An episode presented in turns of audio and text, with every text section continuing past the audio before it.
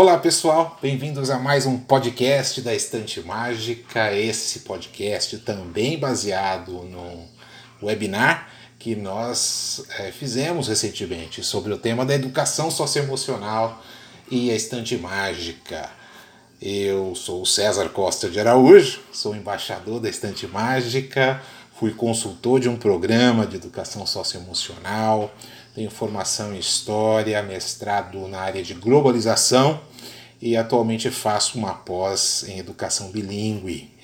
E então são muitas emoções né, na área de, de, de educação. E aí eu vou apresentar para vocês esse tema. E depois quero que vocês deem um retorno para a Estante Mágica, gravem lá um, um áudio, um feedback do que, que vocês acharam. Qual que é o roteiro que nós vamos trabalhar hoje aqui nessa conversa é, de um sentido só, né? Bom, nós vamos falar um pouquinho sobre origem o conceito da educação socioemocional, apresentando alguns números que fundamentam a importância desse tema, um pouquinho de psicologia positiva e falar de como a educação socioemocional tem sido abordada nesse tempo, nesses tempos de pandemia. Tá? E vamos fechar, claro, com as contribuições da estante mágica para essa questão da educação socioemocional como um todo. E qual que é a origem? Né? Qual que é a origem da educação socioemocional dentro dessa, desse formato que as escolas têm trabalhado hoje é, dentro do seu currículo ou como uma atividade extracurricular? É, a questão da educação socioemocional vem dessa questão uh, de uma preocupação de acadêmicos, né, que há pouco mais de 20 anos é, se reuniram de pesquisadores é, com o objetivo de investigar o impacto da aprendizagem socioemocional da educação. Criaram o CASEL, que é uma organização mundial que promove esse aprendizado, essa troca ah, em relação a essa questão do aprendizado acadêmico, social e emocional né, integrado né, para todas as crianças da pré-escola até o ensino médio, produzindo muito material uh, sobre esse tema. E, e o, o, foco né, dessas pesquisas, desses estudos, da, é, do que eles é, chamam de aprendizagem socioemocional, está baseado na questão do autoconhecimento, do autocontrole, da consciência social, da tomada de decisão responsável e de habilidades sociais como um todo.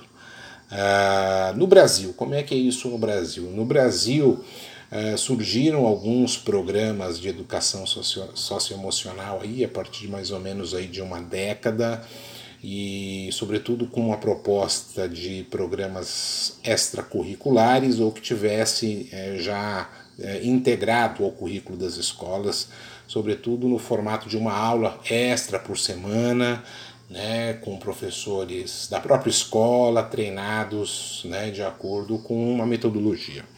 Então tem alguns exemplos né, de empresas que trabalham esses programas, como o Líder em Mim, a Escola da Inteligência, o LIVE, que é o Laboratório de Inteligência de Vida, e muitos outros. Né? Ao longo desses últimos desses 10 anos aí surgiram vários outros programas também. Mas o que é a educação socioemocional? A educação socioemocional é o processo através do qual os alunos aprendem, dentro do currículo escolar, a refletir e efetivamente aplicar conhecimentos e atitudes necessárias ao longo da vida escolar, educando os corações, inspirando mentes, materializando projetos e contribuindo para a transformação desses estudantes pela educação. Parece que a gente está até falando aqui do projeto da Estante Mágica, né? a gente está falando de coração, de mente, falando de projeto e falando de transformação pela educação. Então, a estante mágica tem tudo a ver com a educação socioemocional e nós vamos retomar isso mais para o final. Então, como é que a, a, estante mágica se forma do ponto de vista de fundamentos? Né? Então, além daqueles grandes educadores que de alguma forma tocaram na questão é, da interação, das interações sociais, da questão né, da autoestima, da questão do contexto no qual os alunos é, aprenderam, né, tais como o Piaget, o Vygotsky, Paulo Freire, a gente também tem fundamentos fundamentais também na área de psicologia e na área de neurociência, né, é, na psicologia, sobretudo com o advento da psicologia positiva, né, que cresceu muito aí nas últimas décadas, e a neurociência com estudos e pesquisas que também nos ajudaram a entender melhor como o cérebro funciona, né, as sinapses mentais, a relação né, das emoções, né, com a, o nosso cérebro, com a nossa mente. Então, essas três grandes áreas aí são fundamentais para gestar né, aquilo que a gente chama hoje de educação socioemocional. E que valores nós estamos falando quando a gente fala de educação socioemocional? De uma maneira geral, é, nós podemos dizer que há cinco macro competências socioemocionais. A autogestão, que tem a ver com toda a questão relacionada a uma auto-organização, a disciplina, né? a questão do foco, de ter foco, tudo isso tem a ver com a autogestão que caminha para essa questão de desenvolvimento de autonomia, que é fundamental. Né? Tem a questão do engajamento com os outros, né? ou seja, do relacionamento com os outros, uh, que envolve todas as questões, as habilidades né? sociais, de interação, tem a questão da amabilidade, que é a questão de, de, de, desenvolver a questão da empatia, da questão do respeito, da questão da confiança. Tem uma série de outros valores aí importantes que tem a ver com a resiliência emocional, que é aquela questão de você ter é, uma autoestima, né? de você é, saber lidar com as perdas, né? de você ter uma capacidade de superar problemas, de superar desafios. Né? E tem a questão de uma série de outros valores relacionados à abertura para a questão do novo. Né? Você ter a curiosidade despertada, você ter a criatividade realçada, todos esses valores são fundamentais dentro de uma perspectiva de educação socioemocional. Né? Então, alguns outros valores importantes têm a ver com a questão do trabalho em equipe, né? saber trabalhar em equipe, desenvolver responsabilidade, amizade, exercitar solidariedade, a questão da ética e da cidadania, da honestidade, sem dúvida, sobretudo em tempos atuais aí, são valores fundamentais também que fazem parte dessas competências socioemocionais. Uh, esses valores todos que eu falei, tão desejáveis né, nos relacionamentos humanos né, e cada vez mais requisitados, eles deverão ser ensinados, praticados ou pelo menos estimulados nas escolas. E quem está falando isso? É, é isso está sendo dito e está lá né, nas novas diretrizes da Base Nacional Comum Curricular, a BNCC, que é esse documento oficial é, do Ministério da Educação que é, é é, a grande norma, né? o documento oficial que precisa o que ser seguido, ser colocado em prática uh, e a partir de já, né? a partir deste ano. Então a BNCC ela coloca que essa questão desses valores, né, dessas competências, dessas habilidades socioemocionais precisam ser desenvolvidas na escola, precisam ser praticadas e ensinadas na escola. Mas espera aí, isso aí não tem que ser ensinado nas escolas? Não cabe aos pais esse tipo de educação? O que cabe aos pais? O que cabe à escola? É, não há dúvida de que nós falamos de muitos valores que são ensinados e devem ser praticados a partir do ambiente familiar. Uh, mas nós vivemos num mundo bastante complexo, né? E que uh, essas gerações mais recentes elas tiveram um envolvimento muito grande né, com a questão do mundo do trabalho, com é, é, é, aspectos da vida cotidiana que absorveram muito né, a questão do, uh, do tempo né, familiar. Então, nós sabemos que muitos pais não têm tanto tempo, não e, e, e, aí nós vivemos, vivenciamos também, claro, problemas relacionados às gerações, né? a relação entre as gerações, pais e filhos, o distanciamento, e a escola passou a ter esse papel, né? ela foi até, de certa forma, é, jogado para ela uma responsabilidade de trabalhar valores e a escola assumiu isso, porque a escola hoje cada vez mais é, é, acredita nessa questão da educação integral. Né? E a educação integral, na verdade, tem sido um, um, um pilar importante né, da educação moderna. É, então, sim, é responsabilidade também da escola trabalhar esses valores, essas competências socioemocionais, mas é claro que ela não vai fazer isso sozinho e ela conta com essa união entre a escola e a família. Então, sim, cabe aos pais sim esse tipo de educação, assim como cabe à escola e eles juntos vão ter muito mais condição de proporcionar um desenvolvimento socioemocional para que essas crianças, esses jovens é, é, estejam realmente preparados né, para enfrentar todos os desafios do mundo atual. Qual que é a importância da, da, da, educação socioemocional no desenvolvimento acadêmico? Peraí, isso aí não atrapalha a criança desenvolver o conhecimento, os conhecimentos, os conteúdos que ela precisa desenvolver? Esse não deve ser o foco da educação?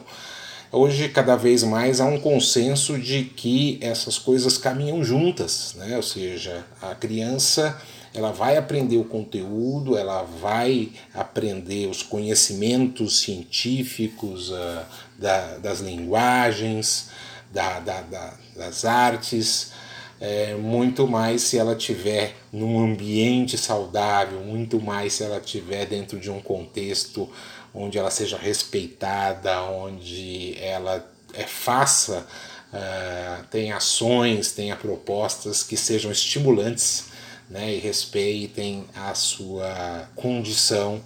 Uh, então, vou citar aqui né, uma fala de uma especialista né, norte-americana no assunto, doutora Pamela Bruning, ela fala que pesquisas em todo o mundo apontam que o melhor aprendizado ocorre em ambientes seguros e saudáveis, ou seja, aprendizado ocorre em um contexto social.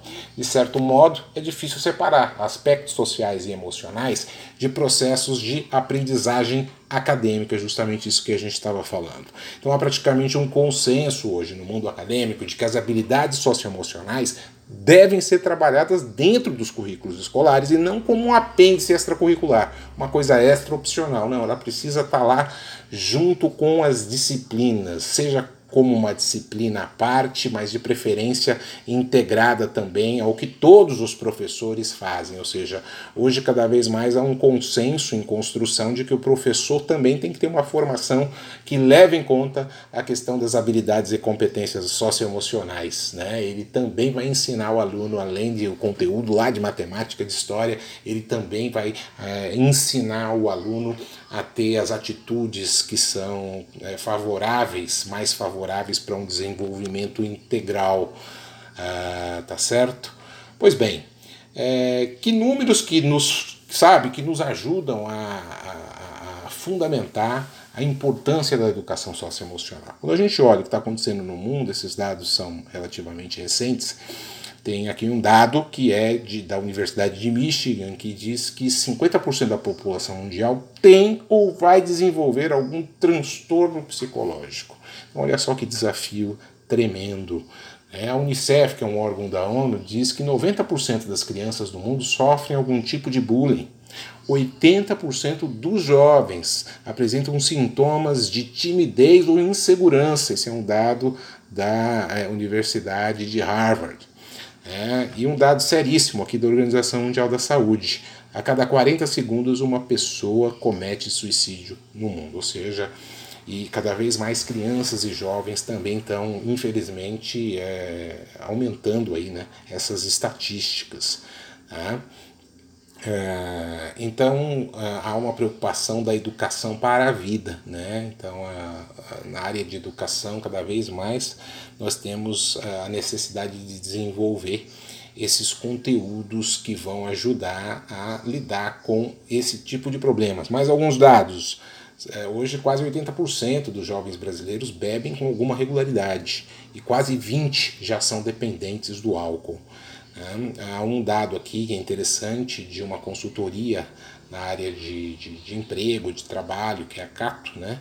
que 80% das demissões advêm de problemas comportamentais e apenas 20% por falta de conhecimento ou preparo técnico. Então é uma loucura. De cada cinco demissões, só uma é por conta de uma deficiência do conhecimento, uma deficiência da formação do indivíduo do ponto de vista técnico. Né? Ou seja, dos cinco, quatro são demitidos por conta de outros problemas relacionados ao comportamento, atitude, não saber trabalhar em equipe, não respeitar o outro, não dar conta de focar naquilo que ele precisa focar.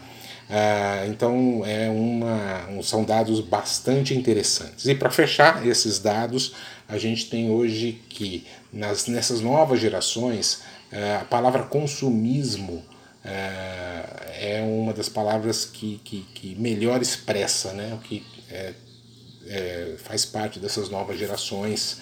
A individualidade, 42%, e a ansiedade, 37%. Olha que dado interessante esse.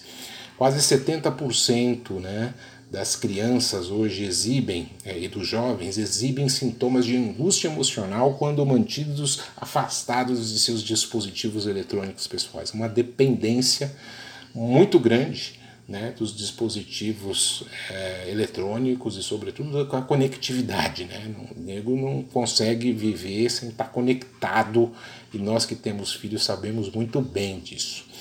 Ah, e o que, que é importante a gente entender, né? olhar para essa questão das mudanças geracionais. Né? Muito se fala aí na geração Z, agora geração alfa, né? então vamos olhar para isso. Né? Essa geração Z, também chamado de centênios, que são os nascidos entre 96 e 2010, é uma geração muito o que é, segura em termos físicos em relação ao que elas conhecem do que é físico, do seu corpo até mesmo, mas é muito insegura em termos emocionais. Tá? Então, assim, hoje é, é, é, só a gente pensar, né? Tem, se tem um acesso muito grande às informações, né? De como as coisas funcionam. Então, eles se conhecem do ponto de vista físico, conhecem como as coisas funcionam do ponto de vista físico, mas a questão emocional, ela é algo que é, representa aí uma lacuna. É, há por conta das redes sociais, uma pressão para que você esteja sempre o que é, feliz, mostrando alguma coisa alegre, bonita de uma viagem, de algo que você comprou e, e também uma opinião, uma pressão para que você dê opinião, né? Para que você dê opinião, se você posta alguma coisa e, e, e alguém né, não comenta, essa pessoa já é chamada a atenção.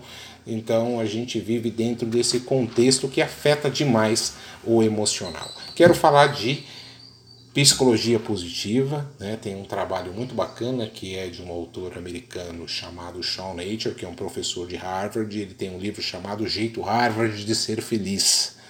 E ali ele fala de psicologia positiva, neurociência, com base em estudos científicos. Né? Então ele reúne trabalhos aí é, da, da, do final do, dos anos 90, anos 2000, né, para apresentar algumas conclusões bem interessantes ah, sobre a questão né, da felicidade, como ela atua no cérebro, o que, que isso tem a ver com educação. As emoções positivas afetam o cérebro e o nosso comportamento.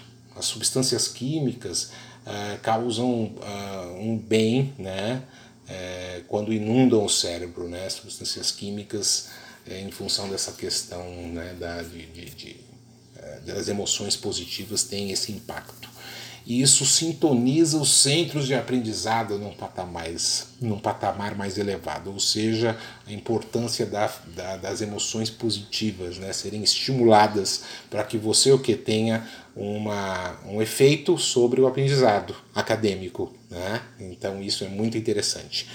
Né? Então, os pensamentos positivos e prazerosos, se a gente pensar toda a questão da autoestima, né, do autoconhecimento, quanto isso é importante, pré-condicionam o melhor funcionamento do cérebro. As recompensas, você reconhecer, recompensar, né, a, produção né, é motiva né, e também produz resultados melhores, sem contar, sem falar da questão das interações sociais de valor com a família, com os amigos, enfim, na sociedade como um todo. E o que, que tem se falado sobre educação socioemocional hoje em, tem, em, ter, em, em, tempos de pandemia? Eu destaquei aqui algumas falas importantes, vou mencionar aqui a Inês Miscalo, que é gerente executiva de educação do Instituto Ayrton Senna, ela diz que a autogestão será fundamental nesse momento. Então ela diz que o isolamento social deverá exigir capacidade de organização de todos nós com as atividades concentradas em casa, será necessário desenvolver foco nas ações, o que tem efeito pedagógico não só para os estudantes, mas para quem quer que esteja em regime de home office, por exemplo. Ou seja, essa questão que é tão importante da gente ter disciplina, da gente ter horário e a gente é, construir isso né, dentro de casa, a importância da família construir isso com os seus filhos, né, essa disciplina, esse foco para que elas é, participem né, das aulas remotas, das escolas, das atividades de forma remota. Vamos ter que aprender e conviver de maneira responsável e engajada, cuidando de si e do outro para um bem maior, é o que a Inês Miscalo, do Instituto Ayrton Senna, conclui.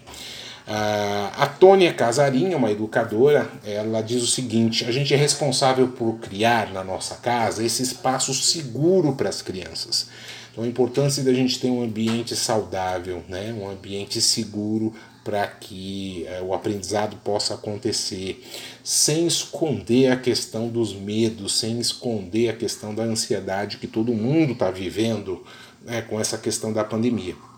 Ela diz o seguinte: muitas vezes nessa comunicação a gente traz uma enxurrada de emoções, a gente passa a nossa angústia e todo o nosso estresse e as emoções são contagiosas. Então a gente ter esse cuidado e ao mesmo tempo essa consciência, né? De que nós também temos momentos, enquanto adultos, que vamos passar para as crianças, para os jovens, então isso é importante a gente ter essa, esse cuidado, né? Porque nossas emoções eh, muitas vezes realmente contaminam de uma forma negativa a convivência. Uma fala bacana também é da Maria de Fátima Gabriel, ela é especialista em educação da Fundação Roberto Marinho. Ela diz que o confinamento nos oferece uma rara oportunidade de autoconhecimento e autocontrole para ela, o momento é relevante para a família toda. Pais e mães nunca estiveram tão próximos de seus filhos. Na verdade, é uma grande oportunidade de aprender juntos, exercitar capacidades nunca experimentadas em família, participar da organização de novas rotinas e benefícios de todos, estabelecer prioridades possíveis e recriar o cotidiano. Então, é importantíssimo, né? Você ter tarefas definidas assim coletivas, né? De forma coletiva também é, para que a família tenha essa convivência e aproveite bem essa oportunidade de estar mais tempo juntos. E, por fim, algo que eu acho bem bacana, que é o que a Cláudia Costin, que ela é diretora do Centro de Excelência e Inovação em Políticas Educa Educacionais da Fundação Getúlio Vargas, ela fala aí sobre, sugere né, práticas coletivas para as famílias. Ela diz que, por exemplo, é um bom momento né, da pandemia para se contar a história da família. É, então ela fala de que, poxa, é, seria importante você reservar um tempo, 20 minutos, para uma leitura em família. Cada um, mãe, pai, crianças, cada um com seus livros. E, e, e voltar a ler para as crianças também é uma coisa bacana. Né? Nos lares em que as séries de TV fazem parte da rotina, a Cláudia ela indica né, que seja feita uma conversa mais contextualizada. Depois que você viu ali, né, assistir com os adolescentes e comentar qual foi a inspiração histórica.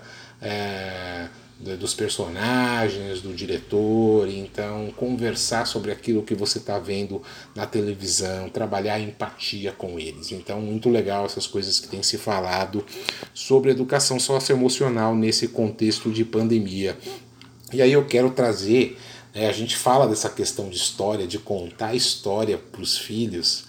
É, e ouvir as histórias que os filhos têm para nos contar. E tudo isso são grandes, é, podem gerar grandes né, é, temas, né? são temas em si muito bacanas para que é, a criança escreva aí o seu próprio livro, né? conte a sua própria história. Então é, você vê que esse contexto também coloca uma oportunidade bacana para um projeto que é absolutamente encantador, como é o nosso projeto da Estante Mágica. E aí a gente olha né, e percebe que quando a gente vê os pilares né, da estante mágica, o quanto que isso tem de educação socioemocional. Porque quais são os pilares da educação é, da, da estante mágica? O encantamento, a autonomia, a família, a curiosidade, a diversão, a transformação. Praticamente aí todos os pilares da estante mágica. E aí é importante também a gente fazer a relação disso, né, que é a educação socioemocional, com a BNCC. Então a BNCC traz, a gente já falou disso aqui, né, do que das expectativas mais gerais da BNCC em relação à educação socioemocional, né, todas essas habilidades e competências importantes. E, e, e, agora vamos olhar essas competências específicas que têm a ver com a educação socioemocional que a BNCC fala. Ela fala de trabalho e projeto de vida. E vamos fazer essa relação que a Estante Mágica propõe. A Estante Mágica propõe essa coisa do, de, de contar os sonhos, né, de sonhar, os sonhos compartilhados né, por meio do livro que a criança pode escrever. Quando a BNCC fala do autoconhecimento, isso são as competências né, gerais esperadas pela né, pela BNCC em relação às escolas, que elas têm que desenvolver com as crianças. Autoconhecimento, autocuidado. Então aqui a gente está falando muito de coisas que têm a ver com a família, com amizade, com sentimentos, que são temas, inclusive, que aparecem dentro dos, projetos temáticos sugeridos pela Estante Mágica na plataforma. Falar de empatia e cooperação, que são também é, é uma competência, um conjunto de competências que aparece lá na BNCC, é, é, falar de se colocar no lugar do outro, falar de trabalho em equipe. E o projeto, ele tem justamente esse formato, né? Ele é um projeto que é trabalhado de forma ali, coletiva, né? Do, do professor com o aluno, o aluno com seus colegas, é, os pais, a participação dos pais. Isso é uma oportunidade muito bacana de exercitar empatia e cooperação. E, por último, a questão da autonomia, da responsabilidade, da cidadania. E a grande fala nossa no projeto, a questão do protagonismo, né, do empoderamento que o projeto propicia, a autoria responsável, né, falar é, da responsabilidade que a criança tem em cada etapa do projeto, de construir o seu próprio livro, né, o respeito né, àquela história, né, tem tudo a ver com a cidadania e isso ela vai aprendendo e, e, coloca em prática de uma forma muito tangível com o projeto da Estante Mágica. E dessa forma a gente então encerra aqui esse podcast. Não deixem de dar o seu retorno, né? gravem ou mandem um, um feedback né, lá para o seu consultor da Estante Mágica. Quero agradecer aqui esse tempo que vocês passaram comigo nesse podcast e até a próxima. Grande abraço.